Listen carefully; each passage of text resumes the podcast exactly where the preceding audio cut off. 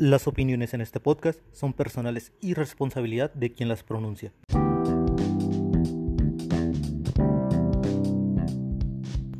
Bienvenidos a las 4P, personas promedio, pensamientos promedio.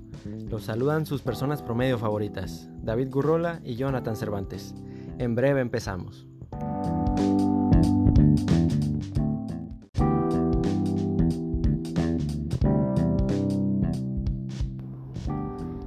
Hola, ¿qué tal? Buenos días, buenas tardes, buenas noches, dependiendo de la hora que nos estén escuchando. Bienvenidos a las 4P. Los saluda David Gurrola. Y Jonathan Cervantes. En esta ocasión, en un martes 29 de septiembre del 2020, ya finales del mes patrio, toca hablar del último tema, pues patriótico del mes. Sí, patriótico. Ok, ¿de qué hermoso tema vamos a hablar el día de hoy? Hoy vamos a contar la historia bellísima, una de las historias más bellas de México. Incluye traición, romance, este, drama, drama, suspenso. Sí, y, un avión. Y un avión presidencial. Hoy toca hablar de la rifa del avión presidencial. Aprovechando que ya acabó y que pues quiero creer que va a ser un tema que no va a necesitar actualización en un futuro, pues, es el momento de para hablar de ello. Muy bien. Pues creo que podemos empezar por el principio, ¿no? al inicio del universo, todo estaba oscuro. Y cuenta la leyenda que algo tuvo que surgir de la nada cuando no había nada de nada. Y entonces surgió el avión presidencial. Efectivamente. No, este, por el. Cuando estaba el villano terrible de la historia de México, aquel que traicionó la patria y vendió Texas, Felipe Calderón aquel que gozaba de néctares de la vida, del alcohol. Eh, pues decidió que quería cambiar el avión, ¿no? Así que se hizo de un nuevo modelo, este es el Boeing 787 Dreamliner, para pues actualizar su avión de aquel entonces. Y pues de hecho no lo pudo gozar él, se lo dieron hasta final de su sexenio y lo terminó utilizando este, Enrique Peña Nieto durante el suyo. Sí, Felipe Calderón fue el que lo compró. Y de ahí viene la famosísima frase de, de Andrés Manuel, que dice, no lo tiene ni Obama. Cuando Felipe Calderón adquirió este, este avión, fue donde exclamó estas bellas palabras. Sí, que de hecho pues se volvió la bandera, el estandarte de su... ¿Cómo le llaman cuando están en De su campaña, vaya la redundancia, fue el estandarte, así como lo fue el muro para Trump, pues este, este güey traía su, su foto del avión, de no, pues miren, esta madre es la representación de la corrupción y el mal en la tierra, o el avión presidencial, este, que representa los lujos que el pueblo no se puede dar. Claro que tenía cierta razón Andrés Manuel, ¿no? Porque sí era un avión con un precio exageradamente de 218 millones de dólares. Sí, de hecho. A como está el dólar no, No, este es el precio de venta. Ese no fue el precio de compra. Y todo lo que compra suele tener un precio de venta menor.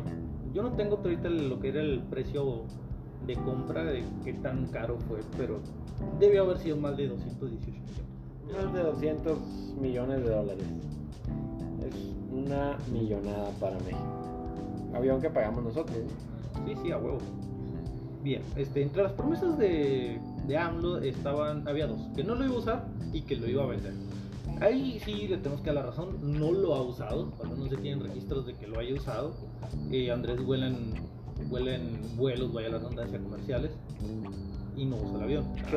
Que, ojo ahí, yo quiero hacer un paréntesis sobre lo de que vuela en, vuelos comerciales. Creo que es algo un poco más peligroso por si alguien quisiera sabotear el avión, no sé, creo que corre en riesgo las vidas de los pasajeros que van vuelan junto con él. ¿O tú qué crees que es una exageración? No, no lo creo, pero. Pero la gente es pendeja, somos pendejos. De algunas pendejadas cometemos. Creo que la pendeja de Andrés es no utilizar esa herramienta que tiene ahí. Que si bien él no decidió comprarla, es que de hecho no puede usarla porque ya lo colocó como Satán en la tierra, Si lo usa, muchas de sus palabras de campaña se echan por tierra, Ya no tendrían valor. Así que socialmente hablando, de hecho no le queda de otra más que usar vuelos comerciales. Aunque quisiera, porque ya se vendió como la humildad encarnada. Sí, así que socialmente hablando no puede usarlo. Sería echarle, echarse a sí mismo la, la soga al cuello. Pero bueno, entonces a principios del 2018 o a finales, ¿cuándo, ¿cuándo ganó AMLO? A finales del 18. No sé, güey, yo siento como si lo hubiera ganado desde el 2000. Bueno, en el 2018 fue cuando empezó todo este movimiento para intentar vender el avión. Fue donde se supone que se le hicieron varias ofertas, pero el presidente Andrés Manuel estaba aferrado a que Lo no que se vendería menos de lo que costó realmente. No querían perderle, lo que paradójicamente ha hecho que se le pierda bastante. Es que nunca puedes vender algo al precio de nuevo una vez que ya está usado. Suena absurdo, tal vez no me quieran creer ustedes, pero no existe mucho mercado para aviones de segunda mano dise- diseñados a la medida con un precio de más de 200 millones de dólares al cual necesitas hacerle modificaciones para poderlo hacer uso comercial que ya requiere otra inversión de otros tantos millones de dólares. No sé, no existe un mercado tan específico que yo sepa. A menos que seas un viviente de. ¿Cómo se llama este pinche país o ciudad? Dubai. Un árabe rico que quiere un avión de Navidad. Pero, o sea, esos vatos, en vez de comprar un avión hecho a la medida para alguien más y modificarlos para sí mismos, creo que les sale más barato y más fácil comprarse su propio avión hecho a la medida. Sí, sí, sí. Que no existe nadie que le interese comprar el avión como tal. Sí existió, pero se rechazaron las ofertas recibidas. Bueno, Ofertas que tú dices que hasta el día de hoy, con lo que llevamos de mantenimiento y las propagandas de la rifa y todo eso, creo que ya hubiera sido viable aceptar esas propuestas. Sí, ya, o sea, si no puedes sacarle beneficio, al menos intenta sacarle la menor pérdida. Pero bueno, entonces, como no funcionó, a principios de 2020 fue donde a AMLO se le prendió el foco. Llegó lo bueno, lo realmente divertido de esta tragicomedia, güey. Tan divertido como, como terrible a la par, güey. Porque, o sea, daba gracia, daba gracia. Se le ocurrió la maravillosa idea de rifar el avión presidencial y decir, así es, tú, ciudadano promedio de México, Ciudadano promedio, con pensamientos promedio. te convertirás en el orgulloso propietario de un 787 de 200 millones de dólares. Eh, donde me imagino que no fui el único. Más de un mexicano se hizo las siguientes preguntas: ¿Dónde chingados aparco yo ese avión? O sea, como mexicano promedio, yo, al igual que mucha gente que conozco, vivimos en pinches departamentos, casitas de Infonavit, donde la gente a veces no tiene ni siquiera un estacionamiento para su carro. ¿Cómo vergas vas a, vas a estacionar un avión, güey? Luego, ¿quién lo iba a pilotear? Muchos de mis amigos saben conducir, yo no. Yo no sé conducir y sé que soy un mexicano promedio güey, y varios de mis compas tampoco saben conducir. ¿Quién diablos le iba a dar mantenimiento? O sea, muchos de mis compas también saben de mecánica, de su auto y hasta ahí, párale de contar. ¿Dónde, ¿A dónde vas a volar? Muchos de mis compas les gustaría ir a Japón, yo lo sé, son frikis de madre. Yo no porque pues, no sé, nunca fui muy, mucho del anime. Donde me hubiera gustado ir tal vez sería Francia porque me gusta la, la pasta y la carne. Pero lamentablemente no puedes ni ir aquí a los Estados Unidos porque ni siquiera No tengo ni visa. güey. los mexicanos promedio no tenemos visa. Deja tú, y luego, ¿quién iba a pagar por todo ello? Saquemos cuentas, hacia lo corto. Se había planteado este como solución, o lo habían dicho, que el gobierno ofrecería al ganador el servicio de mantenimiento por uno o dos años. Las estimaciones del gobierno indican que los costos del mantenimiento anuales del avión presidencial son cerca de 1.7 millones de dólares. Yo que trabajo en Maquila sé que más o menos la ganancia anual de un mexicano promedio sin tiempo extra y nada por el estilo ronda entre los 54 hasta los 60 mil pesos anuales. Que si lo bajamos a dólares, ¿de qué cuántos son este? ¿Cuántos dólares son 60 mil pesos? Ahí es dividirlo entre 3, 3 mil dólares. no mames, suena bien poquito, o sea. Tre- con 3 mil dólares tendrías que cubrir los gastos de 1.7 millones de dólares. O sea, no sé a ustedes, tal vez este es el hecho de que soy malo en la escuela, pero a mí las cuentas no me cuadran. güey. Bueno, desde un principio, cuando los mexicanos nos empezamos a hacer todas estas preguntas de que qué vergas. O sea, realmente te preguntabas, ¿es en serio o es una broma de mal gusto esto? Pero resultó que era serio. Empezaron los memes, todo esto. Y pues a nuestro presidente que nunca le gusta errarla, que siempre tiene que tener la razón por sus santos pontificios y presidenciales huevos, güey, decidió cambiar la cambiar el rumbo. Así que lo que era el fin de vender al avión se perdió. Se convirtió en la rifa del no avión. La rifa del avión presidencial sin el avión presidencial. era el avión presidencial. Después se cambió todo esto. Eh, en vez de darte el avión presidencial, se iba a dar a 100 personas un premio equivalente a 20 millones de pesos. O sea, un millón de dólares. Estamos hablando de que se iba a repartir 100 millones de dólares entre los 100 ganadores. Sí, o sea, según esto, se esperaba que vender los 6 millones de boletos a 500 pesos. Que según Forbes y Milenio, todo fue un éxito. Este, la rifa quedó. Fue una rifa completa, excelente. Se compraron todos los cachitos. La gente salió a llorar, güey, con lágrimas vivas, celebrando la victoria del presidente. Mientras que los niños que nacieron en ese momento, güey, les llamaron Andrés y otros Manuel, güey. Otros tantos López. No sé qué Obrador, creo que no es un apodo muy común. El chocoflan. Sí, a huevo, o sea, todos, güey, lloraron de alegría y de felicidad, güey. Fue, fue una Los- victoria más grande que cuando Iturbide firmó la independencia. Sí, o sea, los muertos, güey, se adelantaron el día de, la- de los muertos, güey, para venir a felicitarnos, güey, por la rifa. Y luego dicen que de repente Andrés Manuel se despertó, güey, y ya vio cómo es que, de hecho, no se habían vendido menos, digo, se había vendido menos del 70% de los boletos, güey. Sí, tenían pensado vender eh, 6 millones de boletos de a 500 pesos.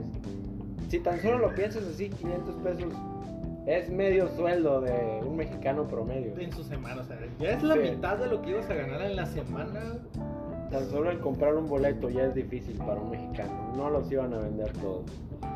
De hecho, matemáticamente hablando, hay, hay algunos errores aquí. Mira, por ejemplo, ver, encuentro entre mis, mis apuntes porque soy una persona. Ah, mira, aquí lo traigo viendo ya matemáticas finales. Se vendieron de los 6 millones de boletos 4.2 millones de boletos. Como resultado, dando la suma de 105 millones de dólares. Ah, no, de hecho, ahí permíteme corregirte. En cuanto a la cantidad de boletos, el, el dinero está bien. Fueron 3.865.800, ya que un millón de esos boletos se los entregó al Insabi. Oh, ok, sí, sí, a, a la salud pública, ¿no? Básicamente, o sea, es como, oye, este, necesito medicamentos, toma, cachitos, güey. Güey, la gente se me está muriendo. Ah, que quiero más cachitos, dice. Traigan más cachitos, por favor. Dale tres cachitos y se le quita el cáncer, dije. Sí, a huevo, güey. Entonces, eh, alcanzaron a cubrir por 5 millones el premio de los 100 ganadores y le sobraron 5 millones, los cuales supuestamente se van a repartir entre los entre los 951 instalaciones de salud pública en el país. De hecho, en cuanto a los premios, no lo cubrieron. O la cantidad que se supone que se iba a cubrir con los cachitos, no se alcanzó a cubrir. Lo que pasó es que con los boletos no vendidos, eh, los boletos que no se vendieron, varios de esos estuvieron premiados. De manera que te Oh. quedas con el dinero de, no, pues mira, este, nadie compró este boleto premiado, pues estos 20 millones para mí, que yo organicé la rifa, porque, porque sí, así de huevos. Hay que hacer un paréntesis para aclarar que hay que estar muy pendejo para dejar ir 20 millones de pesos. Ay, Dios. De hecho, sí, o sea, fue como. Como no pudieron transformar. Bueno, el gobierno pudo transformar una pérdida segura en una modesta ganancia aprovechando esos boletos. Como los boletos no vendidos en la rifa representaban un 35.6% del total, ahí es donde. Eh, creo que fueron 37 de esos boletos sin comprador. O sea, 37 casi de esos ¿Cuántos fueron? A ver, tengo entendido que registrados ganadores hubo 13 hospitales, 8 escuelas y los demás no se, no se conocen. De esos 79 restantes, ah, creo que 24, tal vez 24 o 25 fueron los aparentemente ganadores sin, ah, sin dueño. ¿Tantos? Creo que sí. No, pues Hay que estar más atentos, chavos. No sabes cuándo puedes ganar 20 millones de pesos. Ah, no, error, aquí lo tengo apuntado. Son 37 premios güey, de los que se apropió el Estado. güey. 37, güey. Más de un tercio de los premios. Básicamente, güey. Esto es una pérdida que se convirtió en una ganancia de. ¿Qué? 50. No, pues 50. 534 millones de pesos, es menos del 20% del valor de la aeronave rifada, lo que se había comprado al final. Bueno, pero se supone que esos recursos se van a destinar a la salud pública, ¿no? Mierda. Eso es bueno contando chistes, güey. De esto deberíamos hacer el sketch únicamente contando chistes. Bueno. Eh, otro de los errores que se da, güey, es la cuestión de la legalidad aquí. Se supone, cuenta la leyenda, dicen los cuentos antiguos, que en un país democrático los parlamentos asignan presupuestos que van etiquetados para servicios o acciones gubernamentales específicas, como lo que es este, lo que estás diciendo de la salud pública. Así es. No se puede ni se debe desviar el dinero hacia rifas nada más porque lo decide el presidente. Por eso, de hecho, al inicio se intentó este, se abolió el informe partida secreta, o sea, se hizo como que abajo de la mesa al inicio. Ya ves que a muchos, este, bueno, entre otros los detalles, de hecho, está ahí que a varios sindicatos los obligaron, a, a varios empresarios los obligaron a comprarlos. En, una, en una convocatoria donde decidieron darles tamales porque la humildad a huevo. ¿Qué? Sí, o sea, donde, donde juntaron a los empresarios para amenazarlos y ofrecerles amablemente los boletos casi casi a punta de bayoneta, este, pues fue con una junta de tamales, Y champurrado. posiblemente, eso no lo sé, eso no sé de los tamales. O sea, esa madre fue como que por debajo de la mesa, así con, con el pin, con el, con el boleto encima de la mesa y con el arma de fuego debajo de ella, ¿no? De, ah, mira, qué bueno que estás aceptando este boleto por las buenas, para que se los vendas a tus empleados, ¿no? Ah, huevo. Pero bueno, eran, me imagino que eran miles de boletos, ¿no? No, sí, sí, a huevo. Por empresario. Y eh, parte del enojo de las personas es el hecho de que nosotros terminamos pagando de nuestro sueldo el mantenimiento de las instalaciones de salud pública, cuando eso es algo que de nuestros impuestos, digo, seguimos pagándolo nosotros, ¿no? Pero es algo que ya estamos pagando para que se le dé mantenimiento, para que se tengan buenas condiciones esas instalaciones. Entonces, ¿a dónde va ese dinero? El que realmente debe estar destinado ahí, nunca lo sabremos. Estás jugando, ¿verdad? Para otro avión. Ah, no, va para el tren Maya. Ah, ok. Hasta que dijiste lo del otro avión, güey, no sé si has escuchado. güey. Las segundas partes por sí nunca son buenas, güey. Pero existe el rumor ahí, las malas lenguas cuentan, güey, que podía filmarse una secuela de esta mala película, güey, a la cual yo llamaría La rifa del avión presidencial 2, La venganza presidencial, güey. Una tragicomedia. Sí, donde se supone o están viendo si el año que viene, eh, ¿has escuchado hablar del Instituto para devolverle al pueblo lo robado? Si no eres de México, güey, te juro que este es el nombre real del instituto, güey.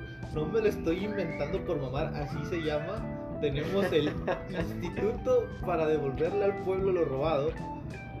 Donde, según esto, cosas como la- las casas de la gente que terminan los, este, las cárceles y demás, van a ver si se rifan después o ese tipo de cosas. Se está viendo todavía aprovechando el, la gran este, fama y el excelente éxito que tuvo esta, mm, esta rifa actual. Que, que espero que no, hace mucho que pasó la época del cine mexicano, no creo que esta mala película se lo vaya a devolver. Entonces, pues esta comedia termina así. Termina así con la rifa de un avión y el avión sigue ahí. Se le sigue dando mantenimiento, seguimos pagando ese mantenimiento. Otro detalle, este, de hecho, por ejemplo, estaban diciendo Milenio y Forbes y todos, mientras se la cromaban al presidente, que todo el mundo había comprado boletos y cachitos y que fue un éxito. Eh, se supone que el 64.4% de los boletos se vendió. Y de hecho, los empresarios, junto con los magnates sindicales, compraron el 50% de esos boletos. Claro, no a punta de bayoneta. La población en general, güey, adquirió apenas el 14.4% de los boletos, menos de la sexta parte. El pueblo simplemente no estaba de acuerdo, güey, para loterías de la situación actual de salud pública. Es como, hey, soy el presidente más apoyado. Y una sexta parte es la que me compra mis boletos dándome apoyo. Sí, a huevo.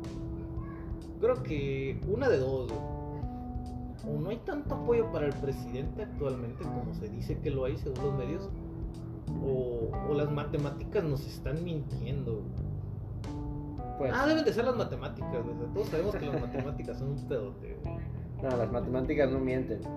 Y como tú dices, ese 50% de magnates que compraron los boletos son boletos que se compraron a huevo, así, o sea, cómpramelos o cómpramelos. cabrón. Sí, es Un movimiento inteligente del presidente para quedar bien. un movimiento inteligente el presidente para apoyar una pendejada. Así que la pregunta es, ¿era realmente un movimiento inteligente?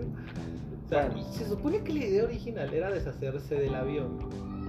Cosa que no se logró. Sí, no se logró y no solamente eso, o sea, el capricho de quererlo hacer por una rifa terminó generando pérdidas, por así decirlo. Por, bueno, ellos se quedaron con un tercio de los premios, así que en teoría no fueron pérdidas, güey, pero fue ese dinero sale de alguna parte y aquí vemos que la mayoría de los empresarios fueron los que los llegaron a comprar básicamente fue como una manera de sacarle el varo a los empresarios opcionalmente a la fuerza Sí, el poco dinero que, que se ganó eh, ya se va a gastar en más mantenimiento para el avión que sigue ahí.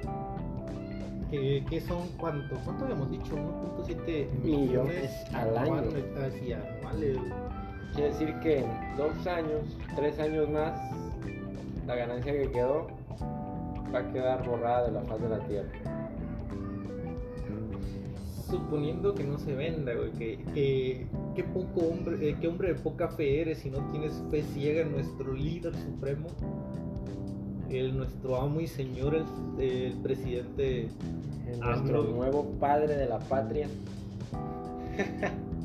Ay, Dios. Pero bueno, fue. ¿qué ¿Fue bueno o fue malo? ¿Una pendejada o fue algo inteligente? La rifa del avión. Yo digo que fue un movimiento del presidente sin fines. Pues él pensaba hacer algo bueno, ¿no? En su cabecita de algodón. Pero a final de cuentas, políticamente hablando era el único movimiento que podía hacer sí, o sea, no es algo malo, no lo hizo con malicia, de eso lo hizo con bondad. se te hace entre comillas, bondad, o sea, hablamos de, de que es política, güey, o sea, siempre se, se trata de tener contentos a, a cierto sector. Sí, pero la pregunta aquí, bueno, es que políticamente hablando no puede hacer otra cosa. Si lo llega a utilizar, eh, aqu- aquel nicho de gente que se ganó echándole mierda al avión lo pierde, lo va a perder. Y creo que políticamente hablando otra vez es más importante tener una cantidad de gente contenta que tener un avión presidencial. Así que no puede tener las ambas cosas debido al tipo de jugadas que utilizó durante sus movimientos en campaña. Así que no puede usar el avión presidencial. Se tiene que deshacer de él ya que será como que Sí, su sí, sí. bandera, su promesa. Deshacerse del avión presidencial nunca fue una mala idea. La mala idea fue deshacerse de él con una rifa. O sea que entonces no es mala la idea en relación a su jugada, a su jugada No, no. social. La ejecución es la terrible en este caso. Sí, correcto. Y el hecho de enfocar todo su pinche poder político, todas sus pinches mañaneras, todo, enfocarlo a la rifa del avión. Siendo que hay problemas en México que requieren más su atención. ¿Hay problemas en México? Mm, Oye, no lo sé. ¿En México, güey? No lo sé. ¿Como cuáles problemas? Como el corona, entre uno de ellos. No sé, la crisis económica, entre otro de ellos. Hay varios, hay varios. Y así que. Es que, pensándolo de una manera muy simple, teóricamente hablando, tiene sentido. Es como que tengo estos problemas. Ah, voy a crear una pantalla de humo. ¿Para qué? Para que la gente no esté pensando en eso. El problema es la ejecución, güey. Teóricamente hablando, teórica y políticamente hablando, está bien jugados. Como tengo estos problemas, no los puedo solucionar. Hago que piensen en otra cosa. Pero la ejecución, güey, la ejecución es el pedo, güey. Sí, no, la- la- es que parece comedia mexicana, o sea, el hecho de rifar un avión presidencial, no sé. Solo imagínate que realmente lo hubiera ganado una persona en caso de que se hubiera dado el avión. ¿Y pedo por esa persona? Esa persona había estado destinada toda su vida a vivir en la miseria por culpa de ese avión. O sea, se estaba rifando una deuda, más bien, más que el avión. Sí, es el único uso que le, que le daría y todavía requeriría trabajo sería desmontarlo y venderlo como fierro viejo, güey. Y ya, esa es la única solución que se me ocurre para un mexicano promedio, güey. O comprarse un terrenito y Y dejarlo ahí que en sea como atracción turística. Pásele al avión presidencial 100 por persona. Creo que ni por creo que ni en 100 por persona te sale para darle mantenimiento. No, porque si lo vas a utilizar de atracción lo tienes que tener bonito. Imaginemos que van a visitarlo, ¿qué quieres? Este, unas 10 personas diarias, ¿ya? Son 100 por persona, son 1000 pesos diarios. Este, un, este, un año tiene 364 días, la última vez que chequé, 364 días y 6 horas. Este, estaríamos hablando que son 364 mil pesos, que si lo cambias a dólares, tengo entendido que sigue sin ser los 1.7 millones de pesos que ocupas para darle mantenimiento. Igual y mis matemáticas están un poco obsoletas. güey. No, pero si yo me ganara el avión, haría eso. Obviamente ya no le daría mantenimiento, o sea, el pinche avión ya quedaría inservible, pero me estaría dando una ganancia mínimo al mes. O se lo vendo un pinche árabe, güey, lo que me quiera dar, la neta. Dame 30 millones en vez de los 100, fierro, llévatelo ya. Me vale verga, llévatelo. Eh, bien, apenas así. Ah, entre las noticias, cambiando drásticamente de tema y entre las noticias. En este preciso momento, sí, mientras hablábamos, lo acabo de terminar. eh, las 4P ya tiene cuenta oficial en Twitter para, no sé, ahí preguntas, este, comentarios, insultos, amenazas, no sé, lo que quieran, gente. Eh, le estaremos colocando el link ahí en la, la descripción. ¿Cómo? Sí, en la descripción del podcast. Para que nos sigan, igual síganos. Únense al grupo de Facebook, tenemos varias activi- actividades, subimos, subimos cierto, memes. nada Nada más Subi- subimos memes. Subimos memes sobre podcast y, y avisamos ahí cuando llegamos a subir, ya que la mecánica era subirlo cada lunes, pero somos demasiado irresponsables, así que está entre lunes y martes. Va a ser uno a la semana. Nunca pasa de los martes. Sí. Tal vez pasaba porque queríamos que quedara en el día del, del grito, pero generalmente ahí está. Y pues también tenemos página de Facebook, denle like. Y pues sigan escuchándonos, compartan los podcasts, compartan la página, inviten a sus amigos. Y pues espérenos el próximo podcast con un primer video Así, en YouTube. con ayuda de tu hermano, ¿no? Con ayuda de mi hermano en su canal de YouTube, el primer podcast en video. También lo vamos a subir en audio. Y otro detalle, si tienen la suerte de vivir aquí en la ciudad de Nogales, si tienen algún tema del cual les gustaría hablar, podríamos este, tener la oportunidad de, de que, bueno, nos gustaría que nos ayudaran. eh, tercer digo, en un podcast con sus temas, nada más ocuparíamos ponernos de acuerdo para grabar y qué es lo que quieren hablar. Sí, claro, estamos dispuestos a recibir invitados y debatir con ustedes. Así que ya saben, nos esperamos en el siguiente episodio. Muchas gracias.